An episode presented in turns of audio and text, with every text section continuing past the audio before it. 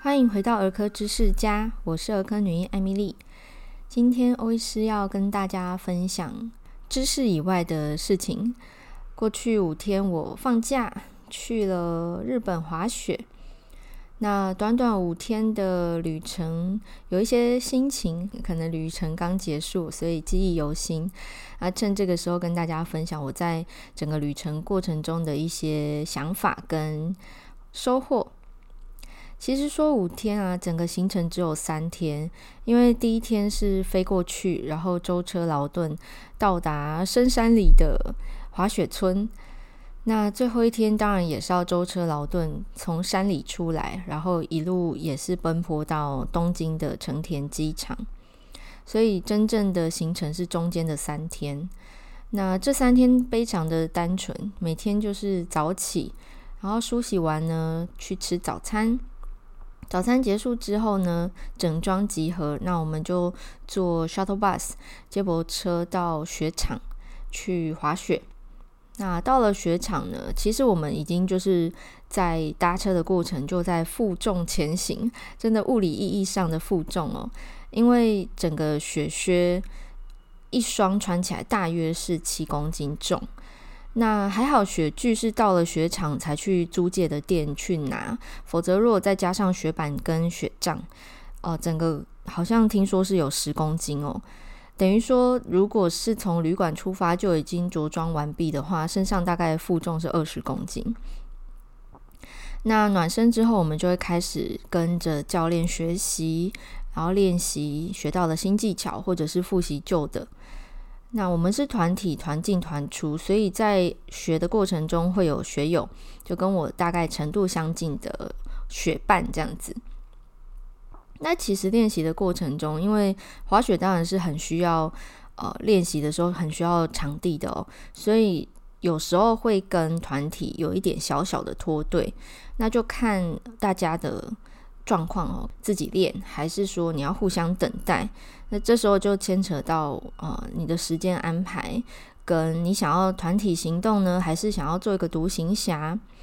那因为我们是认识的朋友们揪成团的，所以我们会彼此等待。然后在不同程度的班级里头，也会遇到不同加入这个这个旅行团的其他人哦，所以就会认识新朋友。那我们其实，在练习的过程中，会一边互相拍照啊，甚至是帮彼此录影，然后一边欣赏美丽的山景，还有雪景。那接下来行程很简单，就是练到累啦，所以就要吃午餐了，就会在雪场那边的餐厅吃饭。那吃饭的时候，大家就去点餐啊，占位置啊，彼此照看东西哦。所以我觉得这是团体行动的好处啦，就是你会有互相帮助、互相照顾的伙伴。那午餐过后呢，也是稍作休息一下下，我们就会接着下午的练习，因为一般雪场都会有。呃，这个上山下山的缆车，它有经营的时间哦。那有一些是比较早，像我们去的这个是野泽，它的呃有一个比较长的缆车啊，它三点半是最后一班下山，所以如果没有搭到三点半那一班下山呢，你唯一的选择就是自己滑下山啊，就是沿着雪道自己滑。那还好它是有绿线的，就是比较初学者友善的。但是通常练到下午啊，体力不支的人他是腿软的，你要他滑下山，他可能会想要屁股坐着用屁股滑下山哦。所以啊，我们会在这种状况下选择看好时间点，然后搭三点半那一班下去。那有一些缆车。就是没有没有框框外罩的，不像我们去猫空坐缆车，是你整个人在一个车厢里。有些缆车它就是一个很简单的座椅，然后甚至是没有护栏的，哦，就是你只有椅背这样子。那这种缆车它可能呃比较晚结束哦，也许是四点半，甚至有可能是将近五点。那回程的 shuttle bus 呢，它是最后一班车，五点十分，所以一般我们就是在那之前就会离开雪场，回到饭店。那稍作休息或者是梳洗过后呢，我们就会吃晚餐。晚餐之后呢，我们就会去那边的老街去走走逛逛。那说是老街，可能大家会想象，呃，会不会像我们的九份啊这样子淡水老街哦，就非常的多人，然后很长，有非常多的店啊，甚至有一些玩乐的设施。没有，也则是一个啊、像山村一样的聚落。环山都是呃，就是都是有雪的那种山哈，环绕着整个村庄，所以呃，基本上我们住的饭店附近的街道呢，大概就呃约莫一二十间店家吧，有一些是旅社，有一些是呃酒吧。那当然也有一些是土产店哈，然后也有当地居民的生活必备的杂货店啊、药局啊、书局，那也有卖雪具用品的店哦。我也是顺便介绍一下，因为有也许有一些听众朋友没有滑雪过。我们滑雪除了刚刚我说要穿雪靴跟有雪板雪杖，这个是滑 ski 双板的人会有的配备。那如果单板 snowboard 的话，它有雪靴跟一个雪板，但是没有使用雪杖。不管是滑哪一种，基本上就是要有安全护具，也就是安全帽。那这个安全帽不是我们台湾的机车族在戴的那一种，呃，那么厚重的，然后还有这个呃防风镜。呃，滑雪的时候戴的防风镜呢，它我们叫 goggle，goggles 它会有一些特殊的设计啦，吼，然后可以包覆住你整个上上三分之一到上二分之一的脸。呃，主要是它要防止雪盲。雪盲就是你在雪地里啊，因为阳光照射到雪白的雪上，它直接就反射了，所以那个紫外线的暴露非常的强。之外，它很容易造成雪盲。一段时间的紫外线反射到眼睛里之后啊，你再进入到室内，哦、你是可能完全看不到，像瞎掉一样这样一片黑。这不是夸张的，因为。教练分享的啦，他说真的，前曾经有学友就是不不信邪吧，或者是想要实验看看，就拿自己的肉眼真的去呃雪地里哈，就是活动，然后故意不戴 goggles，就是我们讲的雪镜，然后大概这样才半小时吧。诶，他回到这个饭店的时候，他真的是有至少半小时的时间是完全黑，看不见。真的看不见哦，非常的吓人。所以这个护具必备的就是雪镜。那安全帽是为了我们初学很容易摔啊，甚至中阶也还蛮容易摔的。这个一不小心的跌倒撞到头部都不是小事哦。所以这个护具呢，就是有包含了雪镜、安全帽。那有些人会护膝、护肘啊、护臀，好都带。什么是护臀呢？就是我们跌倒之后屁股着地哈，因为跌倒绝对不能用手去撑，否则很容易骨折哦。那个手骨折，那你就不用玩了哈，整个行程就废了，只能回台湾治疗这样子。那呃，护臀就是我们会希望用最大面积着陆啦，所以如果你要跌倒，就是用有肉的地方去摔，不要摔骨头，不要摔关节啊，屁股肉多啊，所以就是屁股着地。那失去重心的时候，有时候你真的很难控制要哪边着地，可是就是尽量护臀的话呢，是避免说我们的尾椎肩椎蹬了起哈，万一你就是跌倒的时候是比较硬的冰面，有时候雪况不好，它会像撕了冰，甚至就是硬邦邦的冰哦。我也是自己曾经跌过，我四年前初学的时候，一一个不小心打滑，然后真的摔下去，然后我就左边的呃臀部上缘肩椎那个地方就。胖下去话，回来痛了十个月。所以护臀其实就是防摔裤，它会有一个很厚的护垫哈，一个 cushion 在那边。好，这些护具基本上初学者是必备。那我这次是真的有穿哦，所以好几次的跌倒都是这些护具救了我。比方说第一天第一摔，我就整个是豆向下，所以就后脑勺着地，那还好有安全帽，所以我就安全无虞，然后可以爬起来。好，那再来，在雪地里，刚刚有讲到紫外线非常的强烈，所以一定要防晒。那防晒除了涂抹防晒产品之外，其实最最重要的是物理性的遮蔽，就是直接遮住。哦，你穿雪裤、雪衣这些就是衣物的遮住嘛。那安全帽会跟这个风镜、雪镜一起遮住上半脸，那下半脸就是我们会戴一个脖围。然后这个脖围除了挡住脖子、挡风之外，它的设计是可以往上拉，嘴巴跟鼻孔那边它会有做一个网状，所以可以呼吸跟讲话。那滑雪的时候还是呼吸是正常顺畅的。好，所以整套护具全身上下穿一穿，加上雪靴啊、雪板，哎，基本上真的就是负重。我是不知道 snowboard 那个有多重，但是我们 ski 的这个我问过教练，他说整副这样加起来差不多就是二十公斤，所以滑雪真的是体力活。好，那再讲回来，呃，整个三天的行程就是。这么的朴实无华的重复，就是早上起来梳洗、吃早餐、集合，坐车过去暖身，然后学习，接着练习，然后吃午餐，然后继续练习，最后是归程。那晚餐前后，有些人会去泡汤，有些人就啊、呃，甚至太累了，直接先睡一下哦。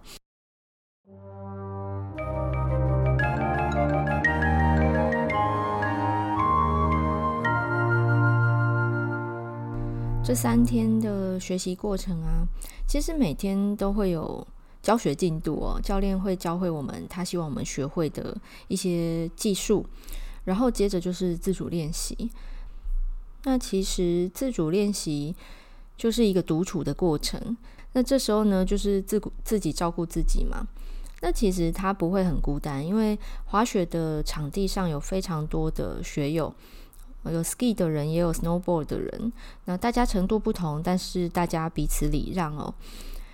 面对大自然，整个很辽阔的山景、雪景，还有远方的天空、云层，还有更远方的村落，整个视野的辽阔，其实会让心胸感觉打开了、放松了，心情上是很享受的，也会对大自然产生敬畏的感觉。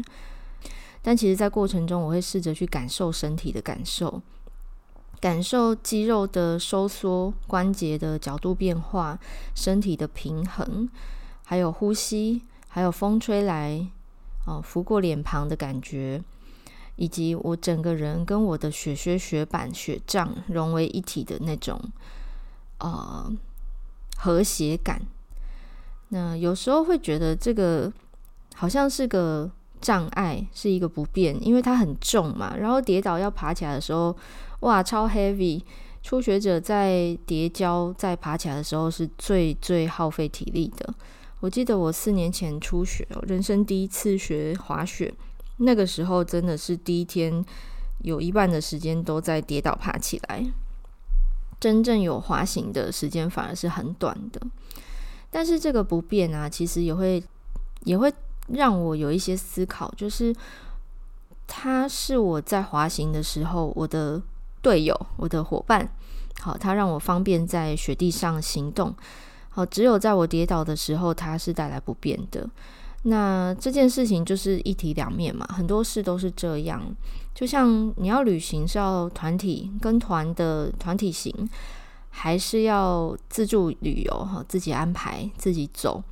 自己走当然比较自由，那团进团出就是会有互相等待啊、集合啊，或者是有人落东西啊的这些不方便。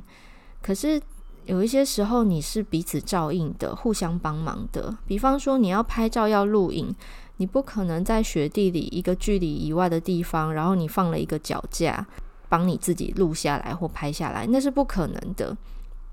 一定是学友或甚至教练哦帮忙做这些事情。哦，我觉得这个是我们在日常生活中也会面临到的。有一些选择，我可能会觉得，哇，好麻烦，要适应，要磨合，要等待。但有一些时候又觉得，诶，可是有一个伴，哈，有一个照应是很棒的。好，在旅行中其实有很多事情可以对应到我们的日常生活。那再来，呃，就是这个滑雪真的是蛮像特技运动的，我觉得。因为刚好疫情的关系，所以已经四年没有滑了。我其实第一天的时候有感受到，我全部忘光了。我只记得，呃，这个 ski boots 穿上要如何踏上这个雪板，然后如何刹车，跟如何安全的跌倒。入门学的东西，我只记得前三分之一。可是呢，很快的适应了之后啊，诶，有一些肌肉的记忆就被 cue 出来了。好，他好像只是暂时被埋起来，然后就是活动暖身一下就被挖出来了。四年没有滑雪，可是这四年的过程中，运动的呃规律性基本上都还在。好，然后我就感受到养兵千日，用在三日，就是过去四年的运动练习啊，基础的锻炼啊，包含重训、皮拉提斯这些核心的打地基的这些稳扎稳打的、很朴实无华的练习呢，在这一趟的滑雪的过程，哇，真的是体力有大增哦。光是刚刚说的这个负重走路，就比四年前轻松。哦，这个是呃，整个过程中我觉得非常的庆幸哦，就是没有放下运动的习惯。那嗯，好吧，我真的是忍不住又想要微教一下。我们成人的运动量的建议呢，是希望每周有至少一百五十分钟的中高强度的运动。所谓中高强度，就是你会喘、会流汗，而且你没有办法讲话讲得很顺畅，这样子才有到中高强度。那一百五十分钟是可以累加哦，所以如果你有五天，那就是半小时 拉回来旅行的所见所闻所感。整个旅程啊，我觉得啊，我有一些心得心情想要跟大家分享哦。第一个是，诶，这个体力跟得上脑力的感受真的超级棒哦，就是呼应我刚刚前面讲的“养兵千日，用在三日”哦。这一千天以上的过程哦，整个运动的规律性过程中，当然也有生病啊、很疲累啊、工作太忙啊、运动频率减少、运动量大减。但是呢，这个规律性留着，其实身体是会记忆的，肌肉的记忆还蛮快就 cue 出来了。那第二个是，呃，在滑雪的学习内容啊，其实它有 step by step。我跟着这个滑雪团，它是有教练，然后他们呃在教学的时候是有进度的，就是你学会入门的东西，然后接着你学初阶以及初中阶，然后你才能挑战中阶的事情。那整个 step by step 就像我学钢管一样哦，你会了基础，你再去学后面的事情，你的身体是比较容易做到，比较有感受的，那个悟性会比较好的意思哦。就像这个学习进度，你念完国小，然后读国中、高中这样的感觉。那当能力增加了，体力跟上了，其实学习内容可以更丰富。那丰富的学习内容带来的是进阶的能力。我发现真的是进阶才有机会看见美景哦。除了看见不同的风景，可以去不同的滑道之外呢，呃，我们在第三天的时候，教练带我们上了 Skyline。也觉得 Skyline 是至少要红线，你才有能力滑的。那其实我说真的，我非常的害怕，我胆子很小。被带上去的时候，我想说：哇，我要坐着屁股滑下来了，我没有办法做到，真的觉得很恐怖。可是呢，就是想办法用求生模式、哈生存模式去滑，还是跌跌撞撞，然后还是练习到进阶技巧，诶，安全的跟着学友们彼此照应、彼此等候，然后啊一路滑下山哦。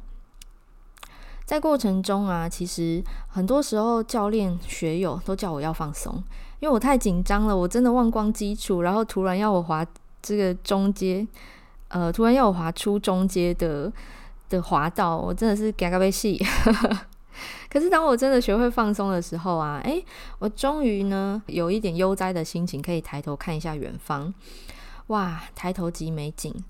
整个山景，整个辽阔壮阔的景色唾手可得。这些是当我能力有限的时候啊，我只忙着低头看前方短短的路径，看我的脚在哪边，哈，看我有没有快要撞到别人的时候，我没有办法体会的。好，真的要放松，真的要抬头望望周遭的景色。整个放松就是课题哦，包含我们的人生也是。很多时候我在门诊看到妈妈们，尤其是新手爸妈，很紧张啊，带小孩好像捧着一颗地雷一样，然后真的是 step by step, word by word，照 照书养这样子，好像我讲的每一句的句子，他都要抄下来，回家才有放心的。啊、可以育儿的感受，诶，我也会请爸爸妈妈要放松哦。当我在雪场，我听到教练叫我放松的时候，我有某些时刻，我想到的是门诊的这些片段。哦，我终于可以体会，就是原来你们没有办法放松是什么感觉，因为生怕做错什么，然后生怕呃这个像我是跌倒受伤嘛，那你们可能是怕呃有对孩子有什么不好的事情，哈，自己错过了什么，哎，这个。松弛有度呢，当然是最理想的状态。但是我们就是在这个学习的过程，度的拿捏就是我们整个在学习中在练习的事情。好，我终于可以体会你们的感受了。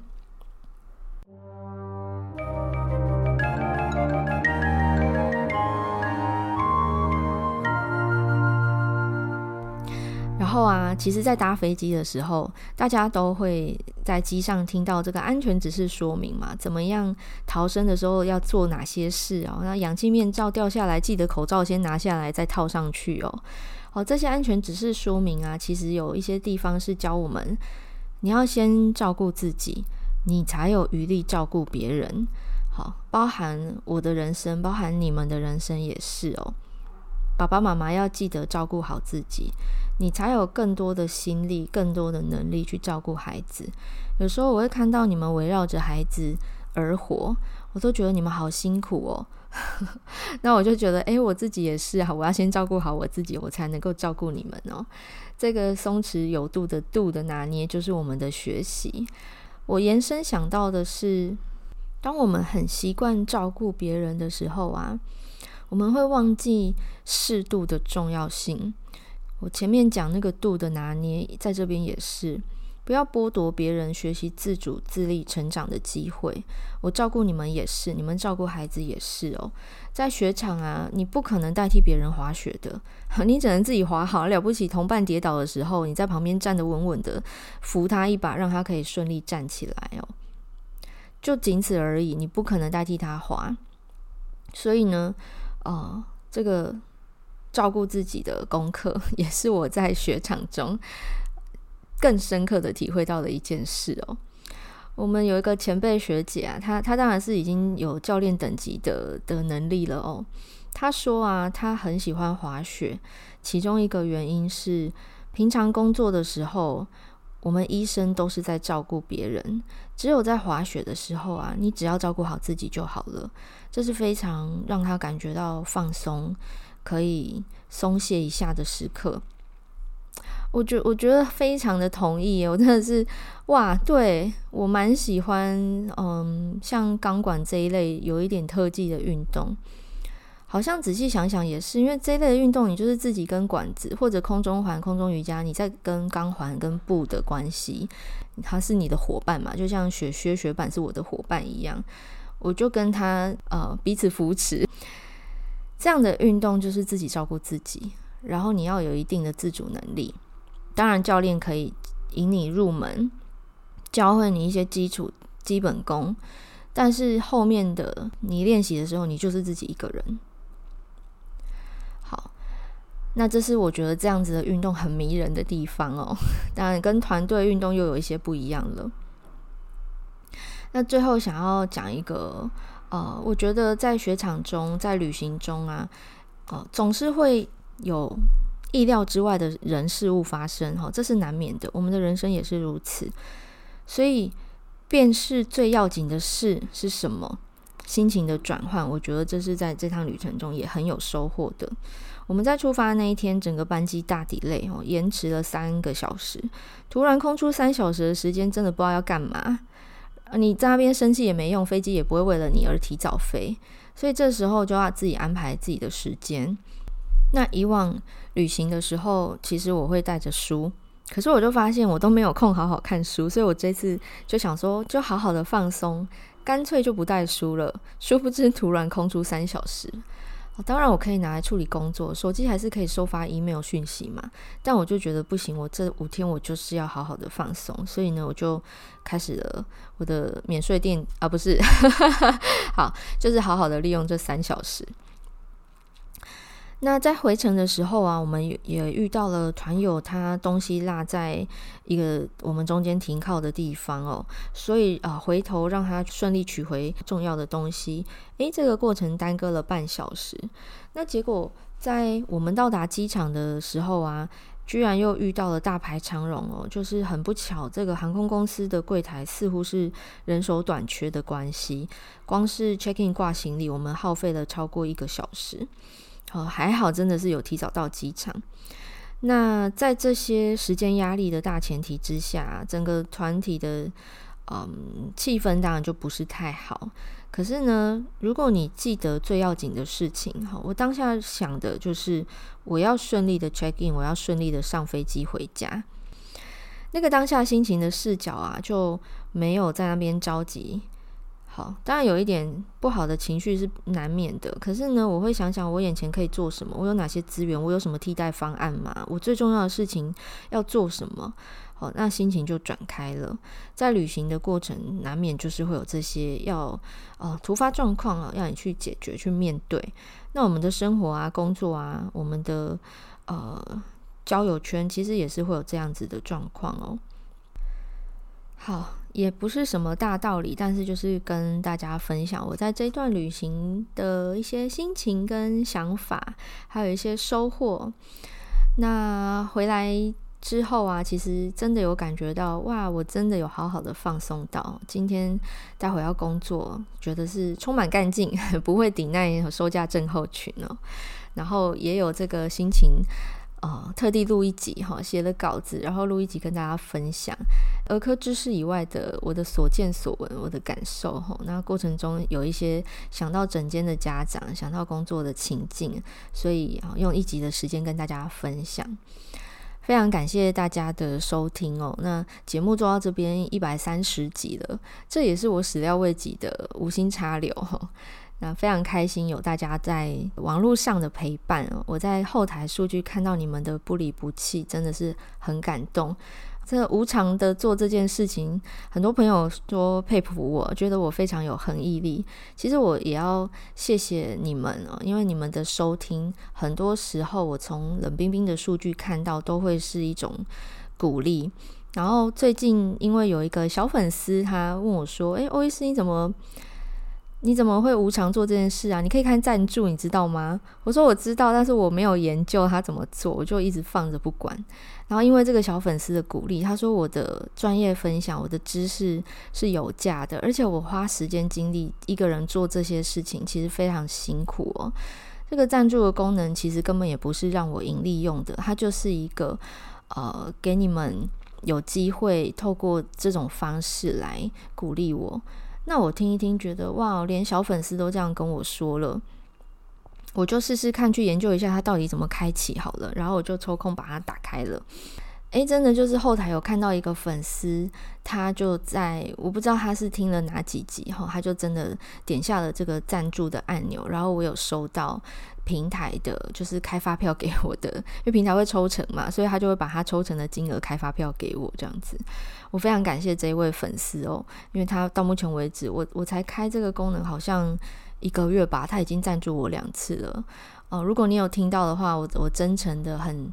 打从心底的觉得很开心，就是我所做的事情让你觉得是有收获，然后你愿意按下这个赞助的按钮，这对我是非常感动，真的是啊，根本不是钱的问题哦，那个 kimoji 超好，觉得自己的努力没有白费啊，我的心意有让你们感受到。